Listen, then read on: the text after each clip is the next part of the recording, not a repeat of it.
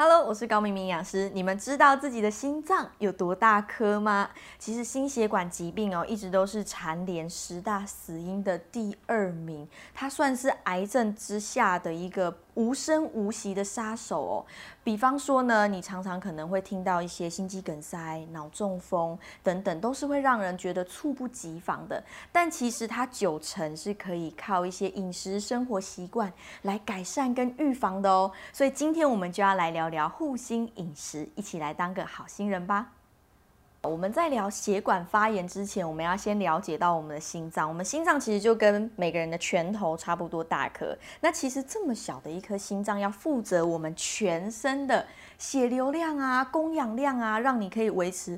活着的状态到底有多重要呢？其实心脏每天很累，你们知道吗？它每天正常的心脏要跳动十万下，这是什么概念呢？等于是你在休息的时候，它也在工作，它需要一直一直的在跳动。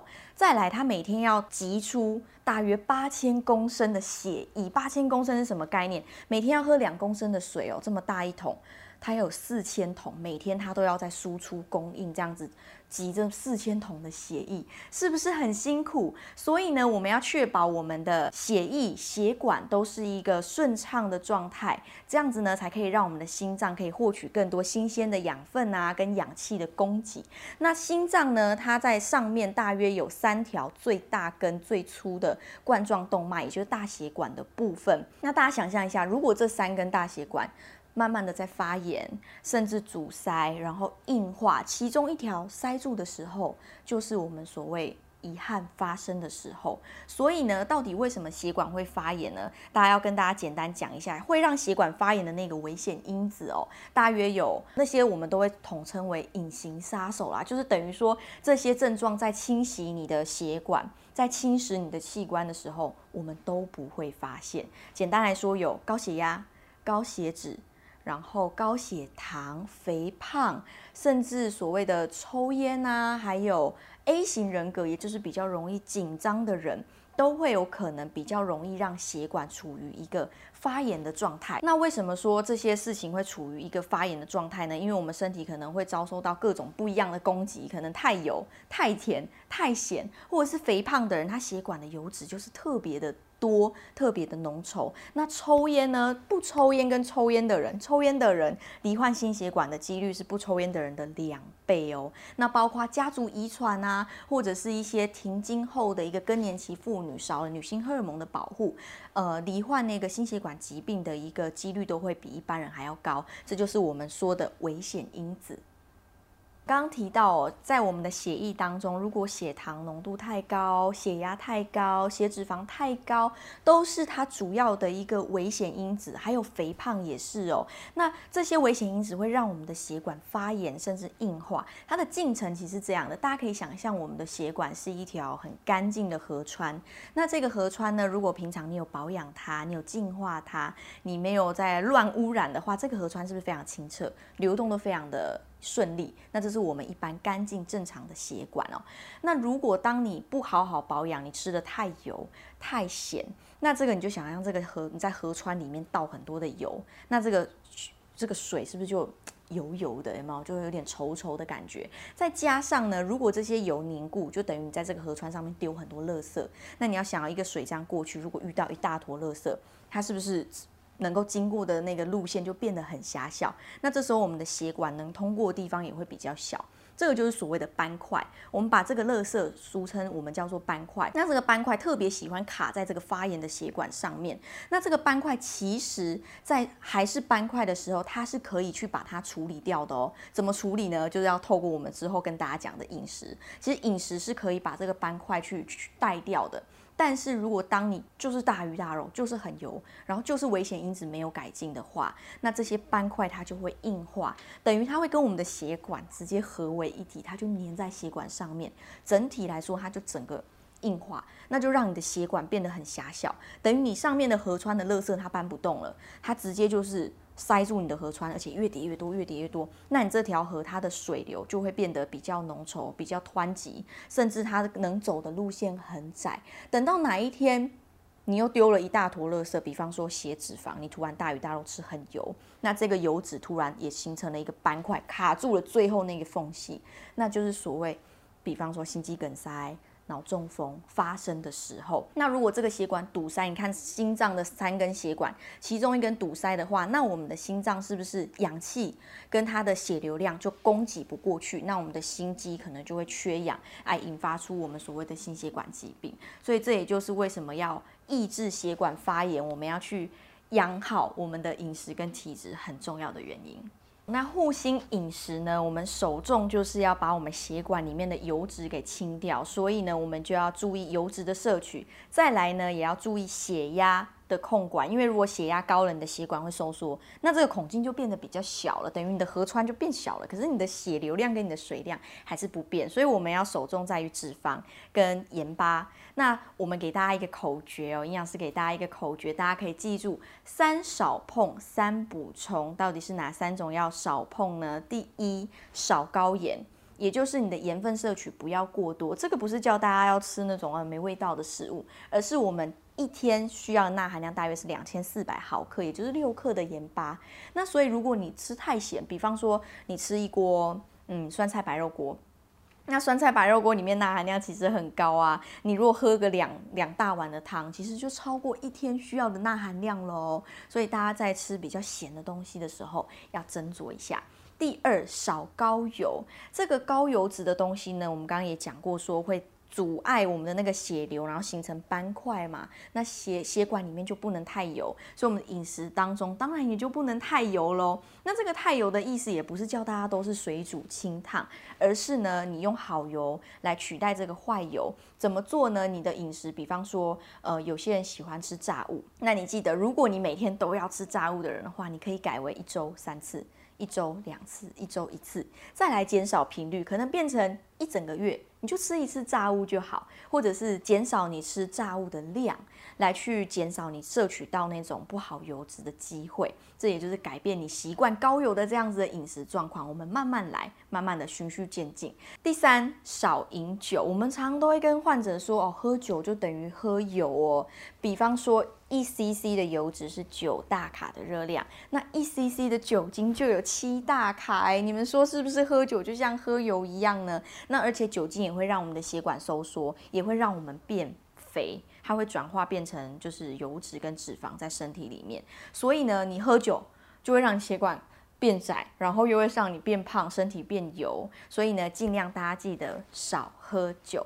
再来呢，三补充是指什么呢？第一，补充膳食纤维。我们刚刚说过，血管它里面的那个油脂会形成斑块，要怎么样才可以让斑块出去呢？就是吃膳食纤维的食物，比方说像是你的饭。你从精致的白米饭改成吃糙米饭、全谷饭、五谷米、十谷米饭，增加膳食纤维摄取。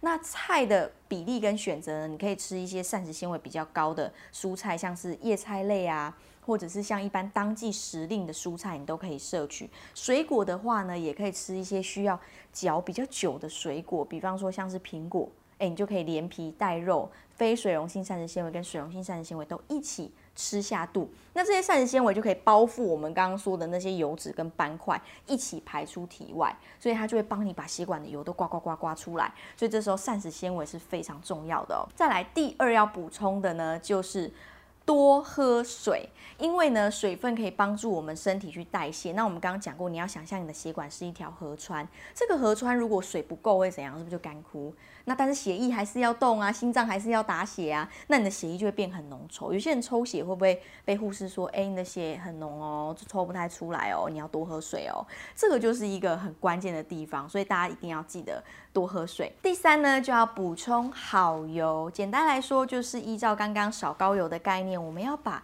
坏的油变成健康的油。因为我相信很多家里哦，可能。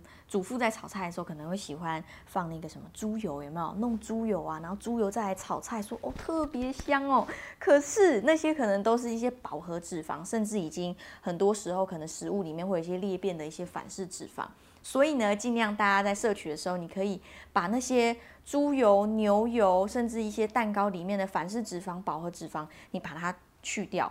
可能改成一些天然健康的油脂，比方说你可以一周吃三次的深海鱼，那这样子的深海鱼像是鲑鱼、尾鱼、秋刀鱼、青鱼，它里面天然的油脂呢，就可以让你增加好油的摄取，或者是蔬菜炒好之后，哎，淋一点橄榄油拌一拌，或像现在天气很热，你也可以吃生菜沙拉，也拌一点橄榄油啊、红酒醋啊，哎，都不错哦。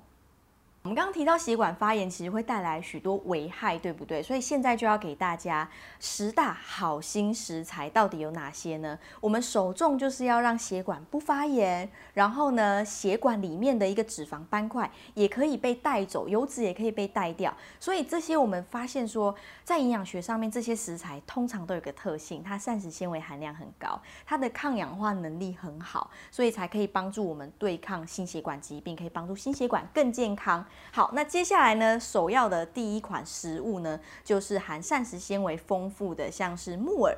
木耳的话，不管是黑木耳、白木耳都可以哦，因为木耳大家都知道，白木耳若炖久了，是不是会浓浓稠稠的？黑木耳也是，因为它里面有很多丰富的胶质跟水溶性膳食纤维，可以帮助我们带掉身体里面不好的油脂。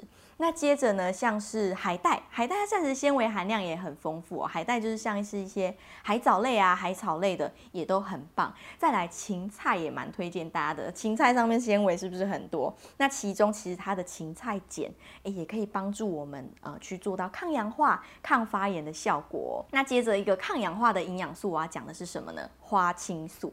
花青素我们都知道它的抗氧化能力很好。那既然抗氧化能力很好，它就可以帮助我们降低一些发炎的反应，也就是它会去修补我们血管当中发炎的那些受伤的地方，哎，修补、修补、修补好，那个斑块油脂就不会喜欢堆积在这个受伤的地方。那我手中的是花青素，花青素它像是蓝莓、蔓越莓，哎，花青素含量都很丰富。再来呢，抗氧化要提到的营养素还有谁？维他命 C，维他命 C 呢，它可以帮助做到很好的一个抗氧化。它算是蛮经典的一个营养物质。那维他命 C 哪边有？只要是柑橘类，我觉得都蛮多的。那像是很多人吃橘子的时候，不都有白白的丝吗？那个白白丝不要丢掉哦，里面有柑橘多酚，也可以做到很好的抗氧化功能。而且柑橘多酚啊，对于我们一些消耗热量来说，诶，还是挺有帮助的呢。那接下来要讲的食材呢，就是所谓的含钾的一个食物——钾离子矿物质钾。因为我们如果身体吃太多的钠，也就是吃太咸的时候，血压会升高嘛，那我们的血管就会收缩啊，血能流的那个范围就变得很窄很挤。所以呢，我们就吃一些含钾的食物，把那个钠给排出。因为钾跟钠是会互相去对抗的，呃，钾可以让过多的钠去排除，就会有一些利尿啊、排水、消水肿的功能。那含钾食物食材丰富有哪些？玉米须。所以你可以用玉米须煮成茶，哎，喝玉米须茶也不错。或者是像黑豆，像我很喜欢把炒过的黑豆拿来直接加水，那你就发现哇，那个黑豆整杯这样黑黑的水，有满满的花青素之外呢，黑豆里面的钾离子也会释放出来，来帮助你排掉更多的钠，增加身体的代谢哦。那再来的营养素有哪些呢？就是辅酶 Q10。Q10 这个词大家应该都不陌生，它其实可以保护我们心血管的一个很重要的因子。我们身体本身其实就有，可是会随着年龄的增长，它的量会越来越少。那这时候可以从哪里补呢？你可以吃一些青鱼、尾鱼这样子的一个深海鱼类来去摄取所谓的辅酶 Q10。其实啊，大家真的要维持健康的一个饮食跟生活习惯，因为健康才是最大的资本嘛。那所以为了自己，为了家人，大家一起努力的维护好自己身体的治安哦。